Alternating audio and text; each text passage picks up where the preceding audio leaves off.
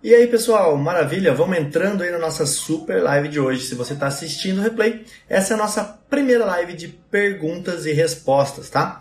Vamos começar. Eu escolhi essa pergunta, é, que é a seguinte: Como estudar matérias além das da faculdade? Que é a defensoria, mas não consigo fazer essa organização. Essa pergunta também vale para você que não é de faculdade, tá? Para você que não está na faculdade, essa pergunta também vale para você, porque a gente vai falar um pouquinho sobre organização. Eu recebi uma pergunta muito interessante também esses dias que está relacionada aqui, que a pergunta era a seguinte: Rodrigo, eu quero estudar para a OAB, estudo primeiro para a OAB, para concurso, estudo para minha faculdade, o que, que eu faço? Galera, quando a gente está na faculdade, o professor fala assim, ó, você tem que estudar pelo menos uma hora por dia, pelo menos na minha época, aquilo parecia assim que era é, algo extraordinário. Eu falava, nossa, estudar uma hora por dia, duas horas por dia, todo dia, esse cara tá ficando louco, ninguém faz isso. Mas se você estiver na faculdade e tiver com essa mentalidade, estudar duas horas por dia, que é um, um, uma quantidade de horas que dá super tranquilo para você estudar, você já vai conseguir uma evolução, evolução muito grande. Como é que você pode fazer? Você pode começar fazendo a revisão do material que você estudou na sua aula passada e estudar, por exemplo, o assunto da próxima aula. Isso vai fazer com que você desempenhe muito melhor na faculdade e consiga tirar notas muito boas. Porque quando você vai para uma aula, já tendo estudado essa aula, seu desempenho vai lá para cima. Agora vamos mudar um pouquinho o cenário. Rodrigo, eu quero defensoria como exemplo dela. Já sei o que eu quero, mas eu não consigo fazer organização. Como que eu organizo as minhas matérias? Tem mais perguntas aqui nesse mesmo sentido. Então, por isso que eu escolhi essa aqui e a gente vai responder ela aqui agora. Bom, como é que eu organizo? Se você já sabe o concurso que você quer, fica muito, muito mais fácil. Dependendo do ano que você está na faculdade, você vai pegar o edital das últimas provas da defensoria que você quer fazer. Vamos supor, quero fazer defensoria de São Paulo. Como que eu faço? Pega as últimas provas, os editais, os últimos editais que foram abertos e vai selecionar na parte final, está escrito conteúdo programático. Você vai pegar o conteúdo programático e vai anotar todas aquelas matérias que estão ali no conteúdo programático. Anotando essas matérias que estão ali no conteúdo programático, você vai fazer uma lista de tudo aquilo que você tem que estudar. Você já vai saber quais são as matérias que você tem que estudar. O legal é você pegar mais de um concurso, por quê? Porque as matérias elas vão mudando. Então você vai selecionar as matérias chaves de dois, três, quatro concursos e aí você vai conseguir ver é, como é que você consegue é, quais são as matérias que estão mais caindo. Vendo quais são as matérias que estão mais caindo, você consegue fazer já essa mescla das matérias. Então você já sabe o que você tem que estudar. Por onde eu estudo? Começa por um material básico, por aqueles resuminhos básicos. Se você está na faculdade, começa pelo material básico. Tá bom, agora vamos voltar e vamos fazer a conciliação das duas coisas. Rodrigo, mas eu estudo a matéria que eu é, tive em sala de aula ou estudo para o concurso? Eu acredito que o melhor é você fazer o estudo para o concurso, porque o estudo para o concurso ele vai andar mais rápido do que a matéria que você aprende em sala de aula. Você deixa a sala de aula para aprender a matéria da sala de aula. Lógico, quando for época de prova, você vai parar tudo para estudar as matérias de sala de aula e começa a fazer concomitantemente o estudo para o seu concurso porque ele vai te dar uma base muito boa para você passar na sua faculdade. E aí, quando faltar mais ou menos um ano para sua prova da OAB, seis meses ali, é tempo suficiente para você parar o estudo que você está fazendo, por exemplo, para a defensoria, aquelas matérias, fazer a mesma coisa com a OAB. Seleciona todas as matérias que, que caem na OAB e começa a fazer um estudo em cima disso, voltado para a OAB. Estudando duas horas por dia, se você está na faculdade, você vai sair da faculdade com uma bagagem imensa, você vai melhorar suas notas, você vai conseguir passar na OAB de primeira, tenho certeza. É, e esse momento de estudo para a OAB, se for direito, no caso aqui, né? Estou usando direito porque é o mais comum, mas serve para qualquer outra matéria também. Se for direito, por exemplo, a sua matéria, se for ter que prestar a OAB, quando você for prestar a OAB, a bagagem que você tem já é gigantesca. Então, como você tem muita bagagem para colocar ali, você vai conseguir tirar de letra o estudo da OAB. Você já vai ter a primeira base feita, a OAB vai servir de uma revisão dessa primeira base que você fez e a partir que você foi aprovado na OAB, você começa de novo a voltar no estudo para concurso.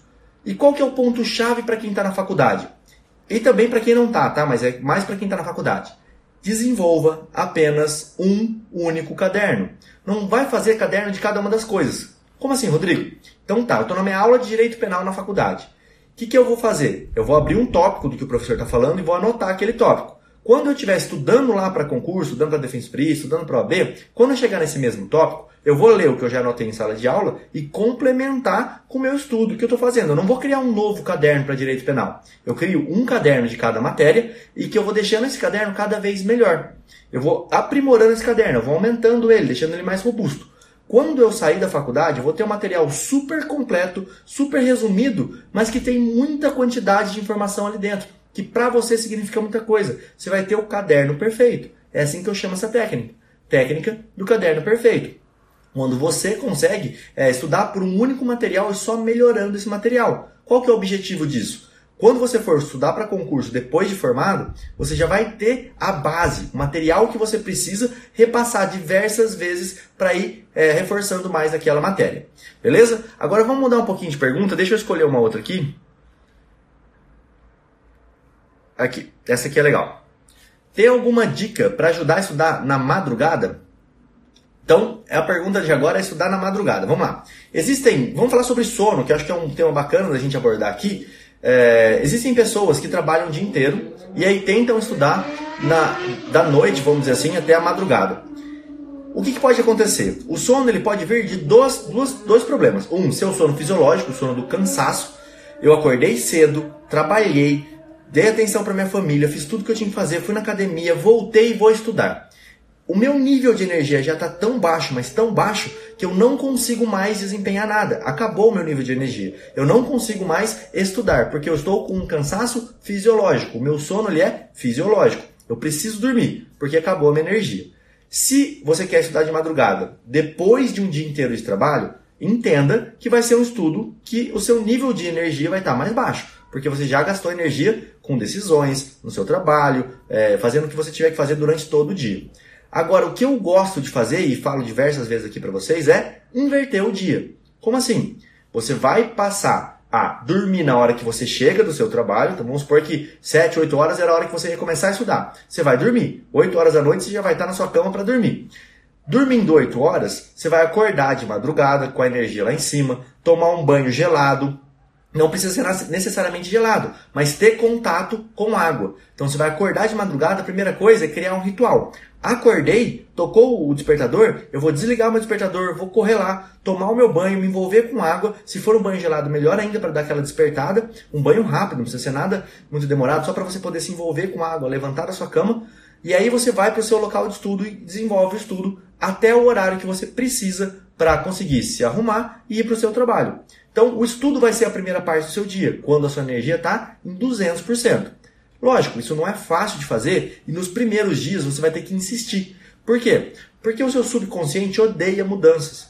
Tudo que significa mudança para o seu subconsciente significa gastar energia. E ele quer manter as coisas como são, porque ele quer te preservar. Sempre que você gasta energia, você está mais exposto. Então, é, instintivamente, seu subconsciente não quer mudar. Por isso que as pessoas chamam de zona de conforto. Ah, você quer ficar na sua zona de conforto. Porque o seu subconsciente está guardando energia.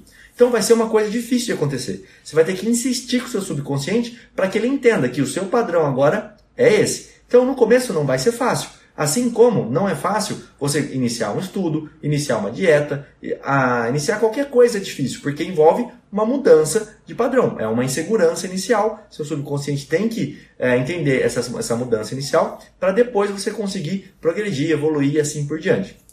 Então, primeiro ponto, dica para estudar na madrugada. Crie uma rotina de acordar, se envolver com água e começar a estudar. Durma na hora que você chega e acorde de madrugada. Com o tempo, o seu estudo vai render demais na madrugada. É o melhor horário possível para estudar. Por quê, Rodrigo? Não tem barulho, não tem distração, não tem encheção de TV, de amigo, de gente chamando, não tem nada. É uma hora em que todo mundo está dormindo. Então, por exemplo, não vai ficar chegando é, informação, mensaginha para você, não vai chegar nada. Você simplesmente vai estar tá livre, blindado. E existe uma frase muito bacana que fala o seguinte: é melhor você evitar do que você tentar não fazer. Como assim, Rodrigo? Então vamos supor, você é, precisa você vai estudar na sua casa, aí você estuda no seu quarto. Sua cama está do lado. E aí você está estudando e fala assim: não, eu vou resistir. Eu vou resistir a deitar naquela cama, eu vou ficar aqui do lado, a tentação está ali. O senhor está olhando para sua cama, você quer deitar ali, você quer dormir, mas você fala: não, eu vou estudar no meu quarto porque eu resisto a essa tentação da cama. Mas ela está te chamando a todo momento. Então é melhor você evitar de estudar no seu quarto, por exemplo, se, se a cama estiver te chamando, do que você tentar resistir a ela. Então, a frase na verdade é essa, eu tinha até esquecido ela, mas ela é assim: é melhor você evitar do que resistir. Então, para tudo vai funcionar assim, tá? Uma pessoa que, por exemplo, gosta de tomar cerveja e sair com os amigos. Se ela continuar no grupo dos amigos do futebol, da balada, da festa, do pagode, assim por diante, o que vai acontecer com ela? Ela vai ter que resistir aos convites. Agora, se ela sair desse grupo, ela evita até de saber que aquilo está acontecendo. Então, é muito mais fácil você evitar do que resistir, tá? É, então, por isso que a madrugada ajuda bastante, porque tem esse detalhe também do evitar resistir. Vamos para a próxima pergunta aqui. Essa aqui é legal, ó. acabou de chegar. Quais os melhores métodos para evitar a autossabotagem? Quando a gente fala de autossabotagem, na verdade, no fundo, quando a gente começa a estudar a mente, a gente nunca vai sabotar. Nosso corpo nunca é feito para se sabotar. Ele é feito instintivamente para sobreviver, sobreviver. Nós não somos seres conscientes, como falam, nós somos seres racionais, não somos seres racionais. Nós somos seres em processo de racionalização. Por que, que você está dizendo isso? Porque nós tomamos decisões baseadas nas emoções e não tomamos decisões baseadas na razão. Por isso que é, você treme, por exemplo, na hora de fazer uma prova, na hora de falar em público. Eu quero falar em público, eu sei que eu devo falar em público, mas eu tremo. A razão foi superada pela emoção. E a emoção fica guardada onde? No seu subconsciente. Coisa que normalmente você não acessa, porque você vive no consciente. Você está atento, desperto para tudo que está acontecendo. O subconsciente está em segundo plano, vamos dizer assim. Então, o que é uma autossabotagem? A resposta instintiva do seu corpo para alguma coisa que está acontecendo. Por exemplo, é, se eu, não, eu, eu quero estudar, mas estudar significa que eu vou ir para longe da minha família, porque eu vou passar num concurso onde eu tenho que ir para outro estado, onde eu tenho que ir para outro lugar, e eu, no fundo, não quero fazer isso. Porque, por exemplo, meu namorado, minha namorada, minha esposa, meu esposo, ele está naquela cidade, tem um emprego fixo ali. Mas subconscientemente eu sei que se eu passar, um, passar em um concurso é me levar para longe da pessoa que eu gosto. Então a informação, a emoção que está relacionada com isso é não estude, faça de tudo para evitar o estudo, porque isso vai me levar para um lugar ruim, que lá dentro eu não quero fazer.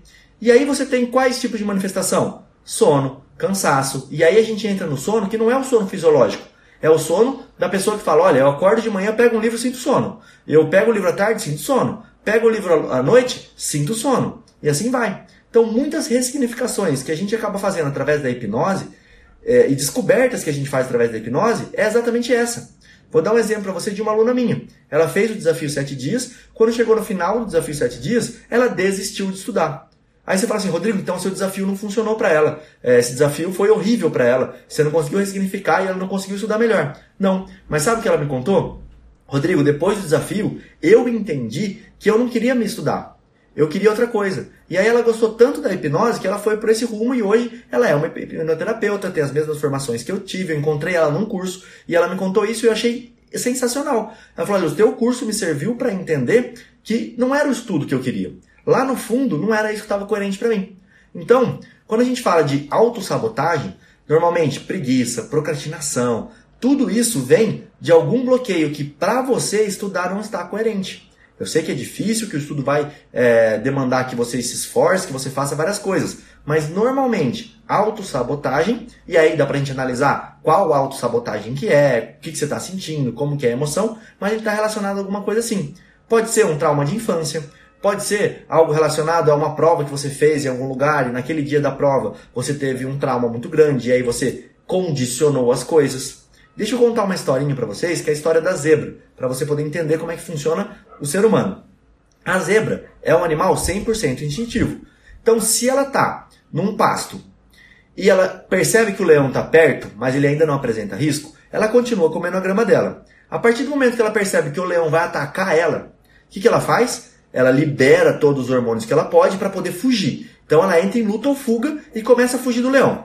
Se o leão não conseguiu pegar ela e comer ela, só machucou ela, o que, que a zebra faz? A zebra para, descansa, já que o leão foi embora e ela não morreu, ela só está ferida, se regenera. Depois que ela se regenerou, o que, que ela faz? Ela volta a pastar normalmente. Ela não cria uma foto daquele momento e fica cheia de mimimi. Por exemplo, ai, ah, não vou mais pastar porque o leão pode me atacar a qualquer momento. Não, ela continua normalmente. O ser humano é diferente. Como ele tem essa capacidade de imaginação muito grande, essa capacidade de raciocínio, ele cria coisas que na verdade não existem. Então, por exemplo, se um ser humano fosse atacado pelo leão na mesma situação, ele tiraria uma foto, poderia tirar uma foto daquela situação e tudo o que está envolvido ali poderia atrapalhar ele. A grama verde poderia criar uma fobia, o, o, o som, o cheiro que tinha naquela época, tudo aquilo pode desenvolver uma fobia, um trauma, alguma coisa assim. E assim também é com o estudo.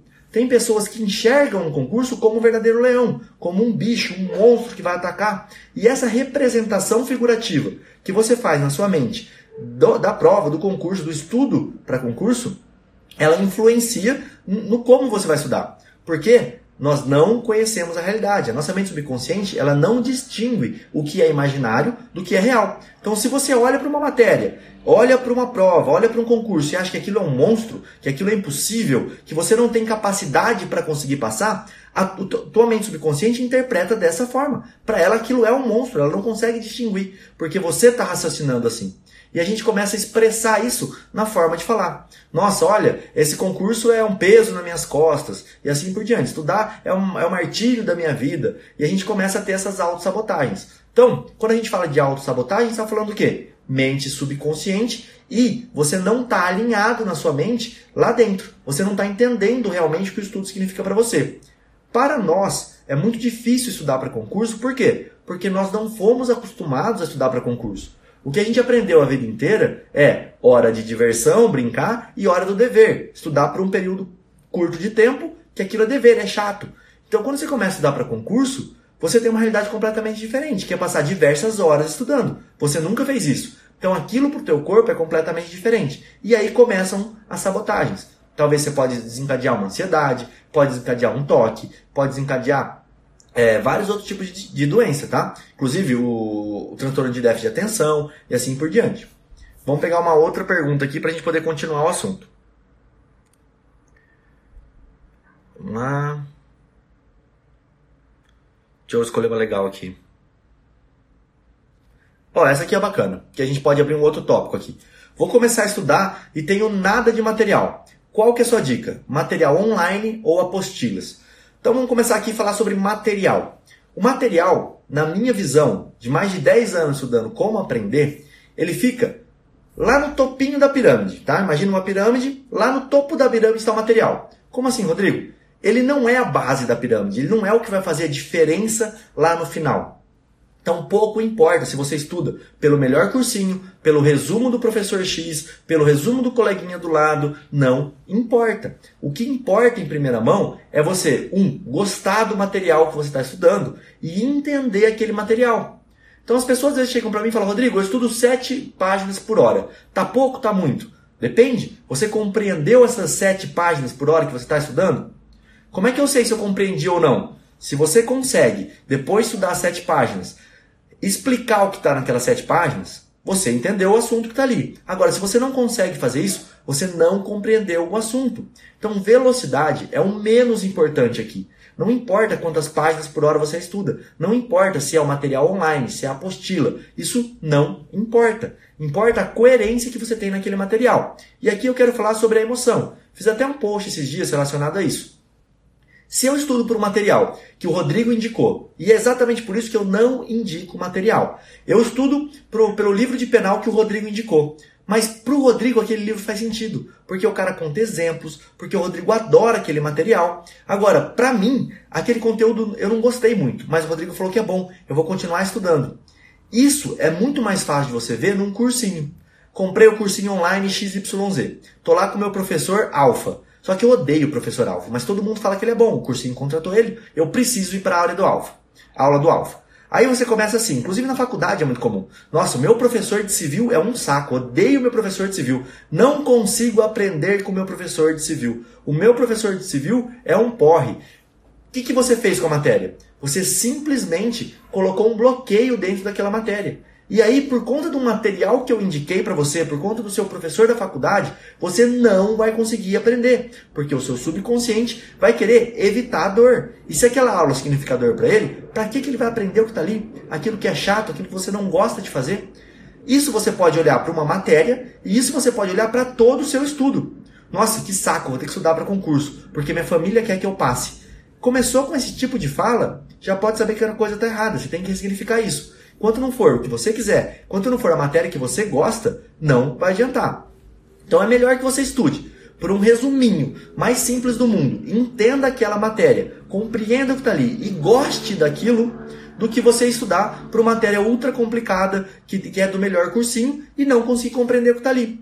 Então qual que é a minha dica para você? Ó, você não tem nada de material, nunca estudou, é, não vai fazer nada, beleza? Se você não vai, se você nunca estudou, não tem zero de material e não tem repertório, eu preciso saber, não repertório, bagagem. Qual que é a sua bagagem? Quanto de conhecimento você já tem para esse concurso que você quer prestar? Olha, não tenho nada. Faz cinco anos que eu não estudo, eu estava advogando e agora eu quero ir para o lado do concurso público. Quero começar literalmente do zero.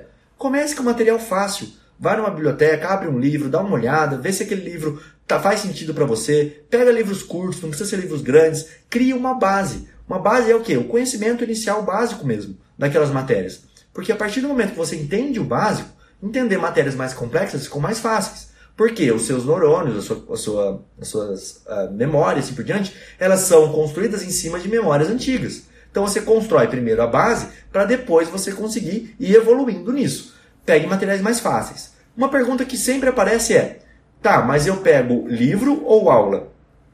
A diferença é a seguinte: uma aula é um material de mais fácil absorção. É muito mais fácil você estudar para uma aula, assistindo uma aula, do que lendo um livro, que é mais denso. Porém, a aula você vai muito mais devagar do que o livro. Então, em termos de velocidade de estudo, quantidade de estudo, o livro você vai conseguir estudar muito mais, compreendendo muito mais do que na aula. A aula é para aquela matéria inicial. Olha, eu tentei pelo livro, só que eu não estou conseguindo entender esse ponto de direito administrativo.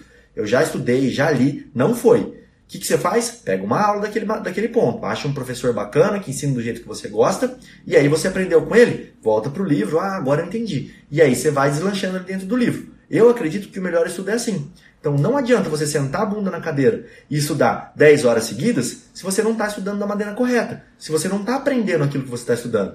E o melhor jeito de ver se você está aprendendo ou não foi isso que eu falei. Estuda um tópico, uma página. Chega no final dessa página, tenta fazer o seu resumo baseado nisso.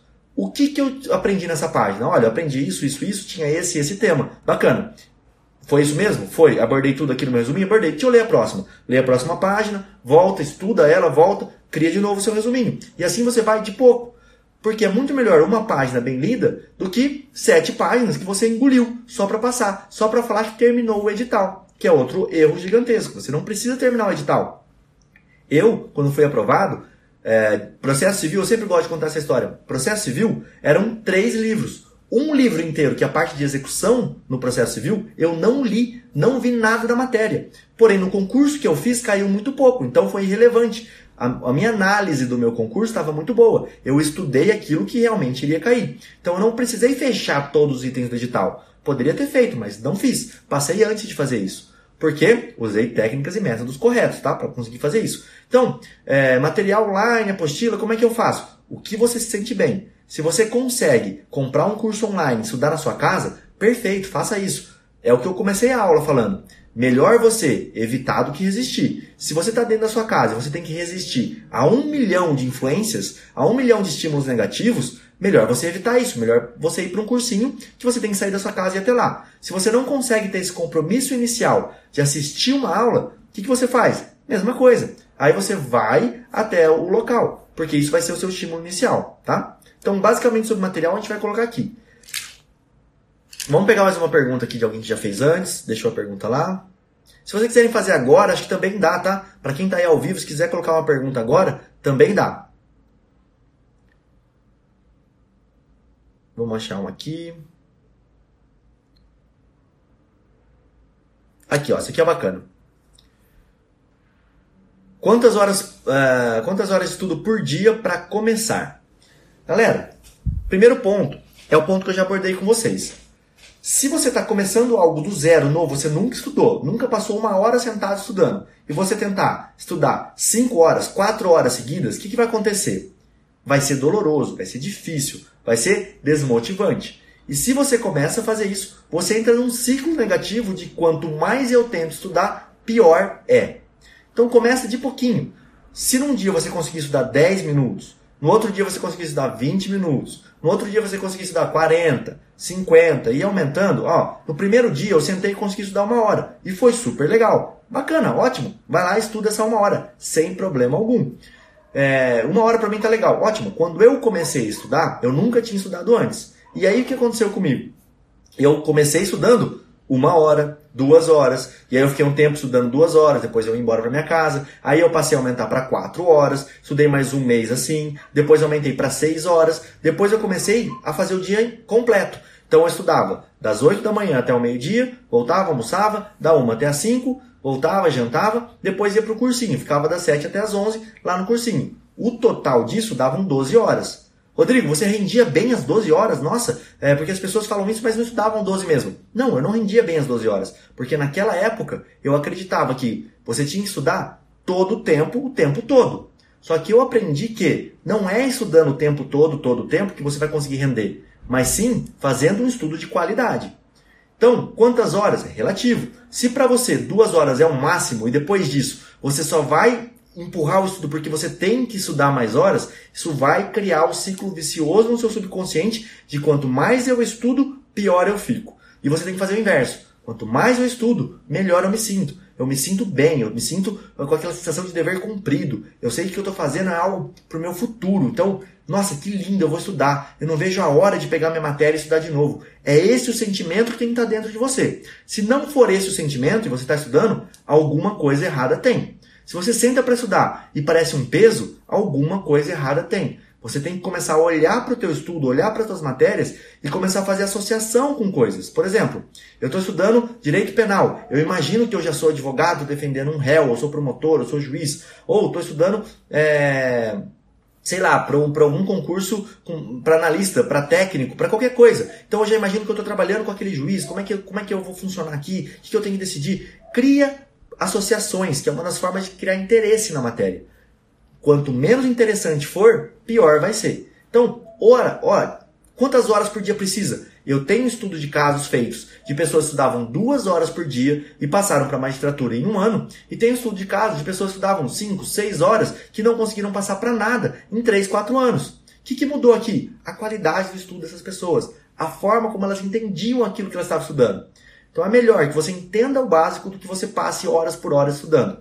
Lógico, como eu falei, tudo que envolva sair da, da sua zona de conforto vai acabar te atrapalhando, não vai acabar te ajudando. E se isso te atrapalhar, se a zona de conforto for, for uma coisa dolorosa demais, você vai acabar criando um ciclo negativo. Lógico que começar a estudar vai doer, não tenha dúvida disso. É uma mudança completamente de padrão. Só que tem que doer o mínimo possível, tá? Essa é a ideia inicial.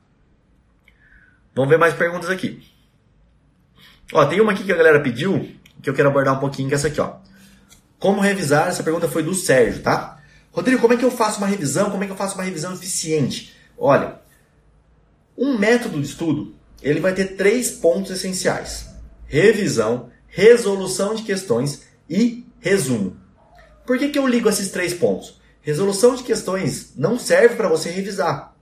Não serve para você é, guardar a informação da matéria, para você conseguir lembrar mais coisas. Resolução de questões serve para você treinar a prova. É para isso. Se você não está treinando a prova com as suas questões, você está fazendo a resolução de questão da maneira errada, segundo o meu ponto de vista, tá? Tem gente que fala, estudou um pouquinho e faz 10 questões, estudou um pouquinho e faz 10 questões, porque você vai conseguir assimilar a matéria.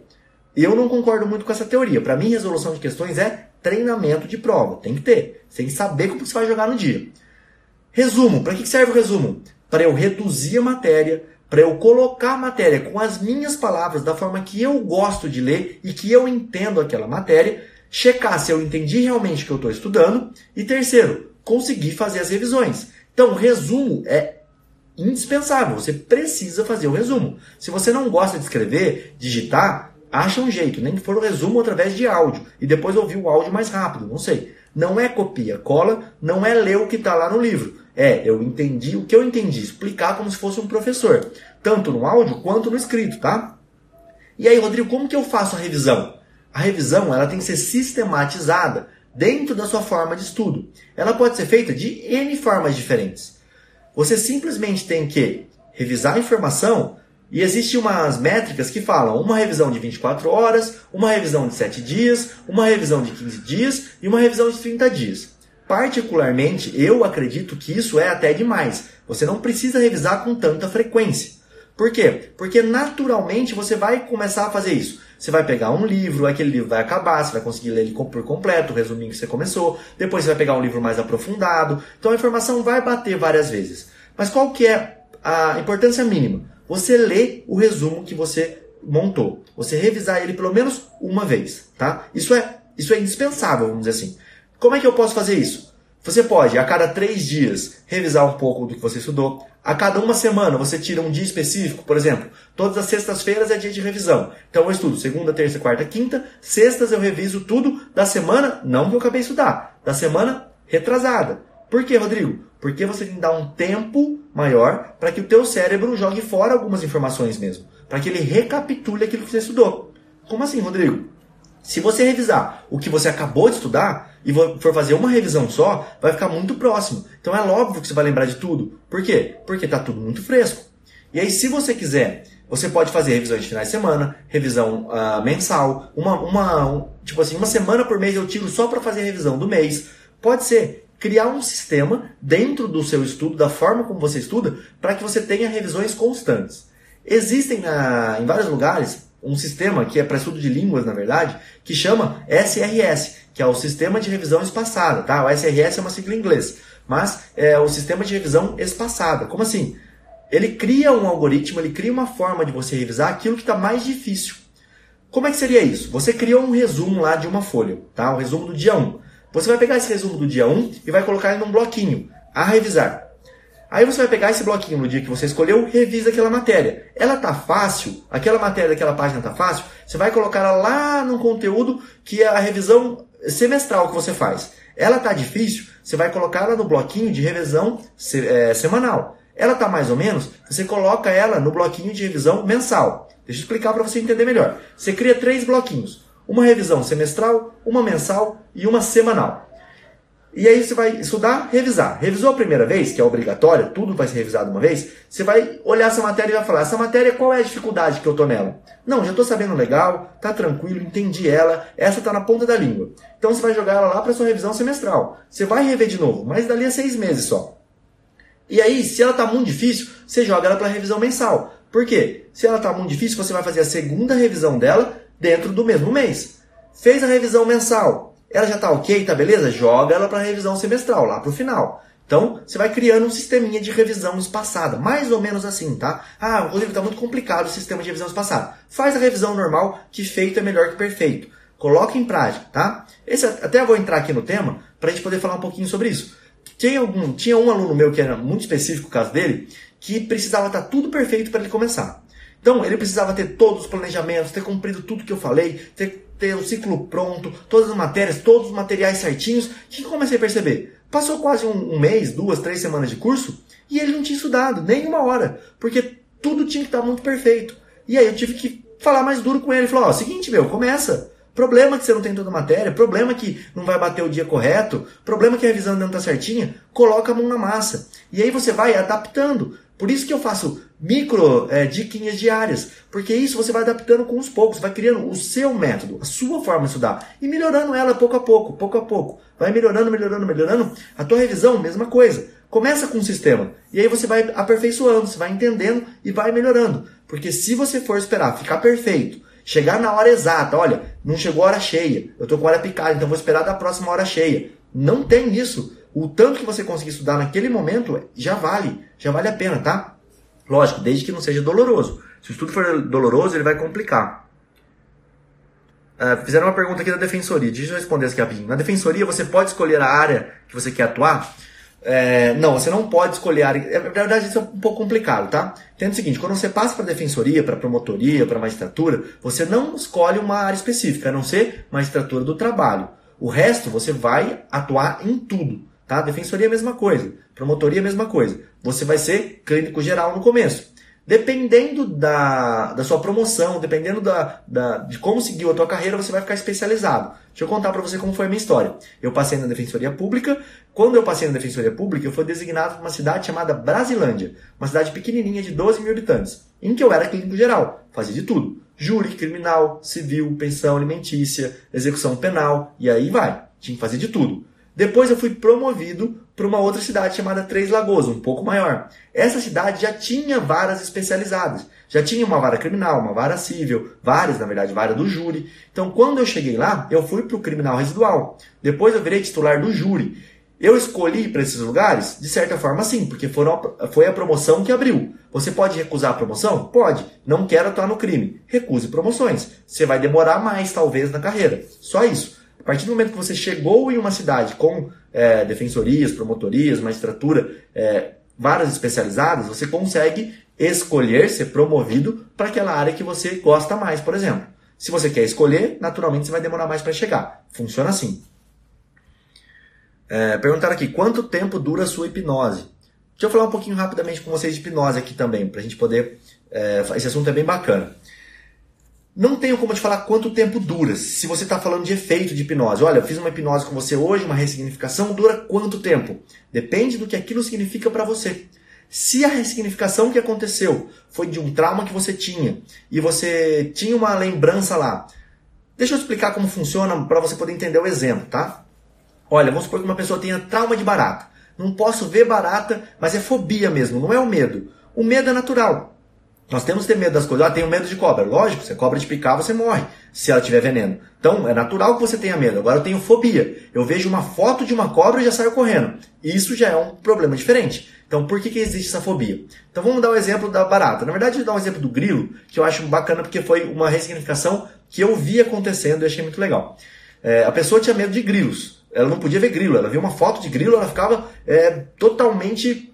Tipo, não posso ver foto de grilo, já me dá um negócio, já começa a suar. O que, que era isso? Uma lembrança dela, no momento lá da infância, de quando ela era pequenininha, tinha 3 anos, deu uma infestação de grilo na casa dela e ela tava, uma criancinha, tava, tava no banheiro. E aí os grilos começaram a pular nessa pessoa e essa pessoa tirou uma foto. Lembra do que eu falei? Do leão, da zebra? Então, ele tirou uma foto daquilo e o grilo foi o maior problema para ela. Então, toda vez que ela viu o grilo, ela ficava desesperada, porque ela rememorava uma situação em que aquela criancinha enxergou o grilo como um monstro e aquilo foi uma foto.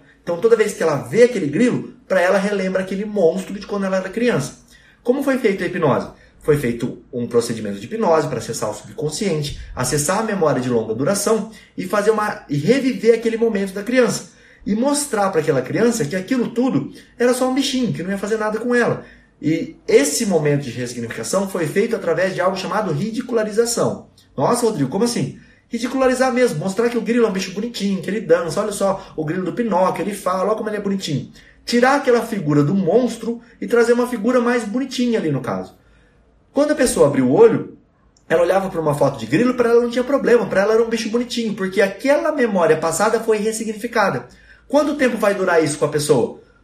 Como foi uma ressignificação de uma coisa forte para ela e que ressignificou de uma forma, uma forma bem forte, vai durar muito tempo. Agora, eu faço uma brincadeira de hipnose que a pessoa sabe que é uma brincadeira, ela quer participar, dela esquecer o nome dela. Provavelmente ela vai esquecer o nome dela por alguns minutos e depois ela vai relembrar. Por quê? Não é o que ela lá no fundo quer fazer, ela só está topando fazer uma brincadeira. Se ela não quiser, ela não vai esquecer o nome, mesmo ela tendo acessado o transe, porque é ela que comanda o processo. Então, a duração da hipnose tem muito mais a ver com você do que com a técnica que foi utilizada, tá? A técnica que foi utilizada, ela é isso que eu te expliquei. Eu vou utilizar o quê? Eu vou utilizar a ridicularização, eu vou utilizar o perdão, eu vou qual forma que eu vou utilizar para ressignificar aquela lembrança, aquele pensamento, aquela ideia que a pessoa tem. Vamos supor, eu odeio estudar direito penal, não gosto, acho uma merda. Como é que eu, como é que eu é, ressignifico isso? Eu posso pegar uma matéria que a pessoa goste muito, e aí goste muito, e aí tem uma coisa chamada colapso de âncoras. Então eu pego direito civil que ela ama e mostro para ela. Direito penal, credo, horrível, tal. Direito civil, muito bom. Penal, civil, penal, civil, penal, civil, penal, penal, penal. E ela fica com uma coisa só. Para elas duas são iguais. Essa é uma outra forma de ressignificar. Então a função do hipnoterapeuta, da pessoa que vai fazer hipnose, é escolher a ferramenta, o protocolo que ele vai utilizar para poder fazer a ressignificação de traumas, da maneira como você vê o concurso e assim por diante, tá? Então o prazo vai depender muito disso. Vamos seguir aqui nas perguntinhas? Pessoal, se vocês quiserem fazer perguntas, tem um botãozinho aí escrito para fazer a pergunta, tá? Deixa ela lá, que vai ficar mais fácil de eu achar, de eu ver. Inclusive eu consigo pegar aqui agora as mais recentes, tá? Deixa eu olhar, deixa eu respeitar a galera também que colocou lá para trás. É... Ah, essa pergunta aqui é bacana, ó. Professor, qual é o melhor método para estudar para uma segunda fase de magistratura ou Ministério Público? Um método de estudo, ele nunca vai mudar. Seja você estudar é, para magistratura, para o Ministério Público, para analista, para medicina, para vestibular, para residência, o método de estudo nunca muda. Por quê? Porque a forma de aprendizagem é a mesma. A gente constrói uma base igual. Tanto é que eu falei para vocês esses dias que é, como eu não estou mais estudando para concurso, por quê? Eu não quero mais mudar de profissão, eu já estou na capital, eu gosto do que eu faço, eu gosto de defensor público, eu já atuo na área criminal, que é a área que eu gosto, então eu não quero mais prestar concurso público. Mas para mostrar para vocês que é possível aprender com as técnicas que eu utilizo, eu estou aprendendo novamente línguas. Eu já fiz isso uma vez, saí, é, eu era muito fraco no inglês e consegui muito pouco tempo evoluir muito usando as minhas técnicas, mas ainda não desenvolvo com uma fluência que eu gostaria. Então, eu comecei um desafio aqui, mostrar para vocês usar a mesma técnica que você vai usar para estudar concurso para aprender várias línguas. E eu estou começando de pouquinho. Eu estou aprendendo francês que eu nunca vi na minha vida, lá do básico, olhando primeiro como é que fala você, como é que fala eu, como é que fala ela, como é que fala vermelho, preto, e assim vai. Do básico mesmo. Para mostrar para você que é possível. Se eu usar técnicas para acelerar esse processo, esse processo vai ser muito rápido. Eu quero, eu vou começar com inglês, já separei meu material, assim por diante. Então vamos voltar aqui para essa pergunta. Como que eu estudo para uma segunda fase da magistratura? Lembra? Resolução de questões, revisão e é, resumo. Como é que eu vou fazer isso? Você vai olhar como é a segunda fase do seu concurso. Aqui entra em resolução de questões. Como que é uma segunda fase do Ministério Público que você vai prestar a prova? É uma fase escrita? É uma fase que tem, sei lá, é, discursivas? É uma fase que tem peça prática? Como é que ela é? Não, ela tem cinco é, discursivas e uma peça prática. Vamos dar um exemplo. Por exemplo, que nem a OAB tem duas, três questões discursivas e uma peça prática. O que, que você vai fazer? Você vai treinar como você vai jogar. Você vai aprender a fazer todas as peças possíveis. Então você vai parar o seu estudo, quando você chega numa segunda fase, é hora de você focar nisso. Você vai parar o estudo que você está fazendo, porque você conquistou o primeiro objetivo, que era chegar numa segunda fase, e vai começar a se dedicar a isso, estudando as matérias que caem. Deixa eu te contar como eu fiz. Quando eu fui aprovado na primeira fase da Defensoria Pública do Mato Grosso do Sul, eu parei o meu estudo e formei um novo estudo. Na Defensoria Pública do Mato Grosso do Sul, o que, que caía na segunda fase? Administrativo, constitucional, penal, processo penal, civil, processo civil. Só essas matérias. E eram divididos em dois blocos. Um é penal, processo penal e constitucional, o outro, civil, processo civil e administrativo. Então eu dividi meu estudo dessa forma. Então eu tenho um bloco que é penal, processo penal e constitucional, que era dividido dentro em microblocos, e do outro lado as matérias que eu falei, civil, processo civil e administrativo. Aí eu comecei a sistematizar o meu código para que eu poderia usar o código na hora da prova, para que na hora que eu olhasse para o meu código eu conseguisse desenvolver qualquer tipo de peça. Eu acho que esse código não está aqui. Mas eu prometo para vocês que amanhã ele está lá na defensoria. Eu tenho ele até hoje, ele é de 2008 esse código. E eu não largo ele, porque eu sei a, aonde está o meu código cada coisinha. Então não largo o meu código de 2008. Eu atualizo ele, mas não largo ele, está lá. E dentro desse código eu sistematizei ele com cores, grifando, que era o que podia utilizar na prova, ou seja, estou usando as regras do meu concurso a meu favor, de uma forma que olhando para o meu código eu já sabia todos os fundamentos de qualquer peça que eu deveria fazer, eu sabia, eu sabia quais eram as provas que eu tinha que citar, tudo isso grifando o código, porque está tudo lá dentro. Como eu poderia usar aquilo? Se eu criasse um sistema de grifos dentro do meu código, eu conseguiria fazer as peças. E a parte de, de questões? Eu já tinha base, que foi utilizada para passar na primeira fase, eu aprimorei ela com um estudo específico de penal, processo penal constitucional, civil, processo civil administrativo. Era muito mais rápido o meu, meu estudo. Peguei os resumos dos materiais que eu já tinha criado e estudei esses materiais. Rodrigo, como se estuda para uma fase oral? Inclusive, por muito tempo eu fui professor do MEG, exclusivo de fase oral. Treinava e aprovei, não sozinho, lógico, a equipe do MEG, aprovei centenas de pessoas nessa época. Como? Treinando como vai ser tua prova. Eu conhecia tantos examinadores das bancas de magistratura, Ministério Público, Defensoria, que eu basicamente falava para o candidato que ele ia perguntar. Porque ele sempre fazia a mesma pergunta. Se fosse o mesmo examinador, e isso existe, examinadores são contratados para diversas provas, eles perguntam normalmente a mesma coisa, na mesma linha. Então, como eu já sabia e já tinha mapeado esses caras, feito um estudo prévio do que caía, eu sabia como treinar as pessoas. Como eu já tinha passado por uma prova oral, eu sabia a forma de pressionar cada uma dessas pessoas, de apertar elas, ou então de deixar mais solto, fazer todos os tipos de examinadores, para saber a forma como a pessoa ia ser. Deixa eu te contar uma coisa bem curiosa aqui. Uma das alunas foi muito engraçado, porque eu estava pressionando ela na fase oral, né? Sou examinadora, a pessoa está do outro lado. Falei assim, doutora, a senhora tem certeza do que a senhora respondeu? E ela respondeu assim para mim: se você perguntou direito, a minha resposta está correta.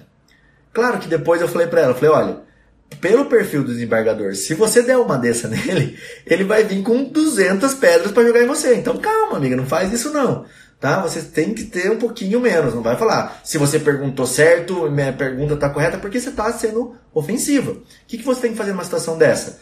Excelência, creio, é, respondi corretamente, creio, essa é a minha resposta. Você tem que ser firme, mas você não pode atacar, por exemplo. Então, várias diquinhas que você pode dar para a pessoa, tá? Quando eu fiz a minha prova oral, não existia isso. Não existia uma preparação, pessoas que já conheciam iam lá te ensinavam a fazer prova oral. Você ia numa psicóloga, num psicólogo que falava para você ficar com a mão assim, manter a postura assim. Você tinha que lembrar de tanta coisa na hora de manter a postura que a matéria mesmo que era para estar ali na ponta da língua, você até esquecia, porque você tinha que ficar tão duro na prova que falava, nossa, o que, que vai acontecer aqui? E não sei se vocês querem, mas deixa eu contar um pouquinho da minha prova oral para vocês. Minha prova oral foi dividida de duas formas. A primeira delas foi é, fase oral mesmo, perguntas. E a segunda foi um júri simulado. A gente estava esperando, fiquei um dia inteiro. A primeira foi por ordem alfabética, como meu nome é Rodrigo, eu fui um dos últimos a ser examinado.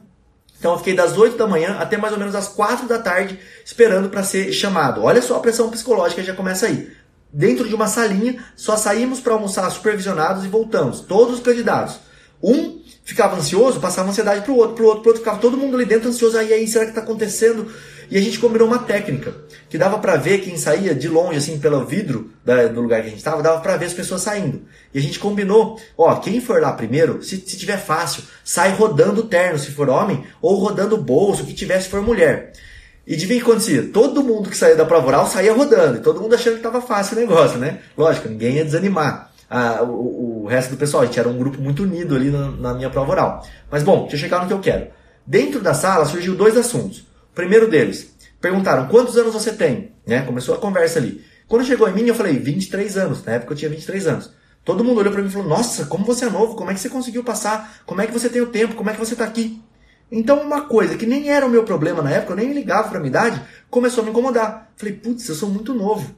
Nossa, agora que eu percebi isso. Será que eles vão me reprovar porque eu sou novo? Começou uma encanação por conta disso. E a segunda coisa foi uma das pessoas que estava na sala comentou o seguinte: se o examinador falar assim para mim, é, vou começar com uma questão fácil, nossa, aí que vai me dar um gelo, né? Porque vai que eu erro a questão fácil. Adivinha qual foi a primeira pergunta que o examinador fez para mim? Era uma banca, assim, várias pessoas, né? Eram todos defensores, era uma banca própria da instituição. O defensor perguntou: quantos anos o doutor tem? E eu falei: 23 anos. A reação dos demais foi a mesma reação da galera na sala. Um olhou para o outro, começou um cochichado, eu falei: nossa, ferrou, vou mandar eu embora aqui, né? Minha sorte foi que o examinador, o chefe da banca ali, falou assim: Doutor, passei com a mesma idade que você. Isso já me deu uma acalmada. Aí ele falou: Vamos começar a sua lição, a gente vai começar pela, pela examinadora tal, lá da ponta. Ela olhou para mim e falou assim: Vou começar com uma pergunta bem fácil. Eu já gelei de novo. Falei: Meu Deus, não é possível, né? O pessoal pre, previu o que, que ia acontecer. E aí eu até errei essa pergunta fácil, que era uma pergunta sobre citação. Perguntava, era mais ou menos assim: a partir de quando começa a correr o prazo? É, no processo civil, processo de execução, sei lá, não lembro, mas a partir de quando começa a correr, o prazo? Eu falei assim, da citação. E ela falou assim, da citação, doutor, o senhor tem certeza? Eu falei, é, da citação. Mantive minha postura, minha firmeza ali, né, como eu aprendi. E ela falou, ah, então tá bom. Aí passou, passou, passou. Um outro examinador, vendo que eu tinha bobeado, fez a mesma pergunta novamente. E aí, mais calmo, eu consegui lembrar. Eu falei, hum, da juntada da citação no processo. Aí eu olhei para a examinadora lá da ponta, ela deu risada, fez assim, tipo, e eu consegui até ter a nota ali, tá? Então, assim, é, você vai errar coisa? Vai errar coisa na sua prova, lógico que vai, ninguém passa com 100%, tá? Fica tranquilo. Acho que até estendi um pouco demais essa pergunta. Vamos ver outras perguntas que tenham aqui. É... Ó, essa pergunta é bacana. Vamos entrar nesse ponto, que esse ponto é bem legal. Como conciliar estudos da defensoria e técnico barra analista? Preciso passar um concurso meio. Galera, entenda uma coisa: foco é uma das coisas essenciais de você passar de, na, em qualquer concurso público, tá? Então, se você quer estudar para Defensoria, Ministério Público, Magistratura, Técnico e Analista, você não vai conseguir passar ou vai demorar muito para você passar. Por que, Rodrigo, está dizendo isso? Você está me desanimando? Não, porque você não tem foco. Você não conhece sua banca. Você não sabe como ela pergunta. Você não sabe qual é a característica de cada uma das bancas, de cada um dos lugares que você vai prestar. Então você começa a estudar de maneira errada. Quem estuda para analista é, técnico, por exemplo, não passa na magistratura. Assim como quem estuda para magistratura não passa na prova de técnico, tá? O cara que passa para o concurso da, de juiz da magistratura, por exemplo, ele não passa para o técnico. Por quê? Porque é diferente. O estudo é diferente. A forma como pergunta é diferente, tá? Então, tudo isso está relacionado. Como conciliar o estudo para defensoria e técnico analista? Escolhe um deles. Eu preciso passar em um concurso meio. Se é uma questão de necessidade, então, se você precisa da grana, se precisa da estabilidade inicial para você conseguir prestar um concurso que vai demorar mais tempo, por exemplo, magistratura, Ministério Público, você precisa de três anos de atividade. Olha, eu não posso ficar três anos estudando, eu preciso trabalhar, é, eu não tenho grana.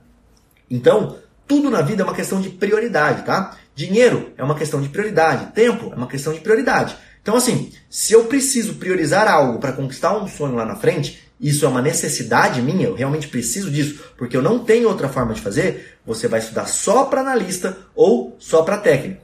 Posso prestar outras provas? Claro que você pode prestar outras provas, não tem problema nisso. O problema é você estudar para outras provas. Você vai olhar uma, um foco, um lugar para ir direto, para ir reto ali. Então, por exemplo, analista do TRT. Ok, você vai prestar analista do TRT no Brasil inteiro. E você vai estudar para analista do TRT até você passar. Eu posso prestar a prova de técnico também, Rodrigo? Pode. Existe uma coisa que eu não faria. Por exemplo, se primeiro for a prova de técnico e depois a de analista, de manhã é de técnico, à tarde é de analista, eu não prestaria a prova de técnico.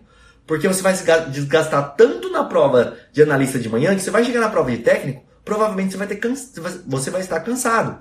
A não ser que você treinou assim. E aí que entra, que a pessoa acabou de perguntar aqui, se. Eu não consigo ver o nome, tá? Não vou parar, senão vou perder tempo. É, se simulado é importante. O simulado, na minha visão, no meu método, ele é essencial. Ele é um dos pilares da, do meu método. Por quê? Você tem que treinar como você vai jogar. Então você quer de todo jeito fazer a prova de analista de manhã e de técnico à tarde, ou, ou o contrário, não sei. O que, que, você vai fazer? Você vai treinar sim, você vai parar todo domingo e fazer uma prova de analista de manhã e uma prova de técnico à tarde. Nossa, Rodrigo, mas eu vou morrer fazendo isso. Claro, você vai condicionar a responder esse monte de questões, porque é difícil. Então, entenda que vai ser mais doloroso fazer isso. E tudo que é mais doloroso entra naquele círculo. Se você enxergar isso como dor, e vai ficando cada vez pior. Se você enxergar isso, nossa, mas eu adoro fazer prova, eu tiro de letra, eu acho muito animal, eu gosto de estudar para as duas coisas. Então, ótimo. Porque quanto mais você estuda, melhor você fica. Você entra no ciclo é, da aprendizagem boa, vamos dizer assim. Então, qual é a minha resposta final para você? Preciso passar em um concurso meio. Questão de foco, de necessidade, tá? Se você precisa realmente, foca em um deles. Focou em analista, você vai fazer um simulado para analista, você vai entender tudo do analista, passou no analista, começa a fase 2 do projeto, que é estudar, por exemplo, para a defensoria. A fase 2 do projeto, quando você está num concurso trampolim, ela exige muita prioridade, tá? É muito mais prioridade do que o primeiro que você fez. Por quê? Porque quando você passa em uma carreira, a carreira te consome. Você gasta energia, você tem que trabalhar, você tem o conforto de um salário. Então, comece a entender que o concurso não vai ser algo tão prioritário na sua vida. Você não vai querer mais tanto, porque, ah, eu já tenho uma estabilidade aqui, se eu demorar um pouco para passar tudo bem, o seu subconsciente começa a se acostumar naquele ciclo de conforto. E aí, já era, meu amigo. Vou te dar o meu exemplo. Quando eu comecei a estudar para concurso público, eu queria ou defensoria pública ou promotoria, que eram os dois lugares que eu tinha feito estágio. Para mim não importava, tá? Poderia ser um ou outro. Eu não gostava da magistratura, porque eu não gosto de decidir. Comecei fazendo um estudo para defensoria e, e, e Ministério Público inicialmente, mas com foco na defensoria. Acredito que foi um erro, talvez tenha sido um erro meu, mas como eu tinha muito tempo, eu larguei tudo. Eu decidi priorizar o estudo, então larguei trabalho, larguei tudo e fiquei só estudando para concurso. Foi a decisão que eu tomei. Eu quis priorizar isso. Isso era prioridade da minha vida. Então, eu não saía, eu não consumia, não viajava, é, não, sei lá, fazia tudo restritivamente para poder conseguir o quê? Economizar dinheiro. Conversei com a minha família, minha família conseguiu me manter nesse tempo, porque era a minha prioridade, era essa. Mas isso era um trabalho para mim. Tá. Por que você escolheu a defensoria, Rodrigo? Porque eu analisei e tinham 400 vagas em São Paulo, que o governador tinha dito na época. 100 por ano. Falei, poxa, ótimo. Tenho 4 anos com 100 vagas cada uma. Aconteceu isso? Não. Nenhum planejamento resiste ao campo de batalha. Na hora que você entrar no campo de batalha, as coisas vão mudar. Mas tudo bem. Estava estudando para defensoria, prestava defensoria no Brasil inteiro. Mato Grosso do Sul, por que, que eu vim para cá? Porque o salário é extremamente atrativo, ele é equiparado a magistratura do Ministério Público, a, o status da Defensoria Pública aqui é muito bom, você tem qualidades para trabalhar, é muito bem estruturada, ou seja, eu tinha tudo que eu teria em qualquer outra carreira na carreira de defensor público. Quando eu passei aqui, a minha ideia inicial era voltar para São Paulo, prestar um concurso lá. Eu já tinha passado algumas vezes na primeira fase da Defensoria de São Paulo e ficado na segunda fase.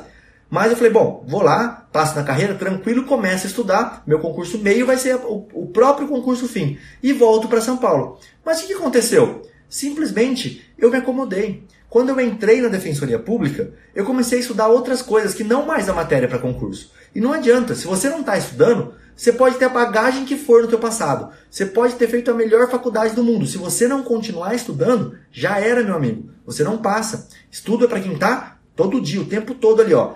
Estudo não olha para trás, tá? Estudo é a partir de agora. Se você não estava estudando, comece hoje. Se você já estava estudando bem, continue assim, senão você vai rodar. Não tem como, tá? Mas vamos lá. E aí, Rodrigo, o que você fez? Quando eu passei aqui, eu comecei a estudar sobre o quê? Sobre como passar para concurso tá? É, perguntaram se ela vai ficar salva. Vai ficar salva sim, tá? Por 24 horas fica salva, você consegue assistir depois. Então vamos lá. É, eu comecei a estudar sobre como estudar para concurso. Eu me apaixonei por isso. E aí fui fazer uma pós-graduação, eu escrevi um livro sobre isso, comecei a dar palestras, as pessoas começavam a gostar, começaram a me chamar, eu comecei a dar aula no YouTube da forma como eu acreditava, como é, eu sabia que as pessoas iam aprender mais. Fui convidado para dar aula em faculdade, recusei, porque o jeito que eu ensinava no YouTube, para mim, era a minha verdade, o jeito que as pessoas iam aprender comecei a aprimorar a aprendizagem. E para mim virou uma coisa que eu amo fazer. Eu adoro estudar aprendizagem. Então eu passo horas e horas estudando aprendizagem sem problema nenhum. Abro meus livros, compro livro de aprendizagem, estudo, porque é o que eu gosto de fazer, eu gosto de falar sobre isso. Então para mim não tem problema abrir e ficar uma hora com você toda quinta-feira respondendo perguntas, tá? Porque é o que eu gosto de fazer. E aí o concurso, Rodrigo? Eu prestei depois de dois anos uma prova, levei pau, prestei é, uma prova da defensoria, uma da magistratura e uma da, do Ministério Público, lá em São Paulo. Levei pau nas três. Não estava estudando mais. Então, o concurso meio me consumiu. E aí o que aconteceu? Eu gostava tanto de ser defensor aqui que eu não tinha mais sentido eu estudar para concurso. Comecei a crescer na carreira, comecei tá na área criminal. Cheguei, aí quando eu já estava em Três Lagoas, já tinha completamente desistido da ideia de estudar para concurso mais. Já falei, ah, não quero, quero ficar aqui. Me tornei sul-mato-grossense. Gostei do estado. Hoje, quando eu volto lá para minha terra natal, para Bauru, eu, eu acho estranho. Porque simplesmente não é mais minha verdade, sabe? Tipo, não é mais aquilo que eu quero. Parece que tem muita gente, parece que a rua é estreita, aqui em Campo Grande as ruas são largas, eu me sinto um pouco sufocado, porque não é mais minha realidade. Minha realidade se tornou uma outra coisa. Pessoal, a gente está chegando agora já em uma hora de live, o Instagram vai encerrar, tem mais um minuto aqui, então eu vou fazer minhas considerações finais aqui dessa live. Quero lembrar você que toda quinta-feira, sempre que possível, lógico, não vou ser também assim, às vezes não vou conseguir, vai ter uma live dessa de perguntas e respostas. Vou sempre priorizar as perguntas que foram feitas antes, tá? É, tem algumas perguntas que eu não respondi aqui que depois eu respondo no Stories, tá? Mas sempre vai funcionar assim quarta-feira à noite, eu coloco perguntas e respostas, você vai lá, deixa sua pergunta lá e depois é, eu respondo numa live com você. Fica tranquilo, toda quinta-feira a gente vai estar junto aqui. Ó, muito obrigado, vocês se gostaram, tá? Vamos fazer o seguinte, vamos tirar foto da live? Tira um print dessa live aqui, me marca e coloca lá, hashtag live1 perguntas e respostas, tá? Me marca, vamos lá, vou tirar também, ó. Vamos tirar um print aí. Um print, pera aí, antes de acabar. Aí, beleza? Print tirado, vou postar daqui a pouquinho no Stories lá para vocês também. Me marca lá que eu compartilho todos vocês, tá? Pessoal, muito legal que vocês gostaram da live. Quero manter ela toda quinta-feira, fica tranquilo, vai, pode, vai ter muita pergunta pra gente fazer, tá bom? Obrigado mesmo por vocês terem me acompanhado, pessoal que ficou até o final, pessoal que também não conseguiu assistir, que vai assistir depois. Obrigado do fundo do coração. Ah, e uma última novidade nesses 30 segundos. Em outubro vai sair uma semana do concurseiro. E aí eu consigo estruturar melhor para vocês cada um dos passos da aprovação, tá? Em outubro vai ter semana do concurseiro. Só um avisinho para vocês. Já tô, já tô pensando nela aqui, tá? Pessoal, obrigado mesmo. Boa noite para todo mundo e até quinta-feira que vem, nesse mesmo horário, 8 horas da noite, horário de São Paulo, compromisso comigo. Valeu e até a próxima.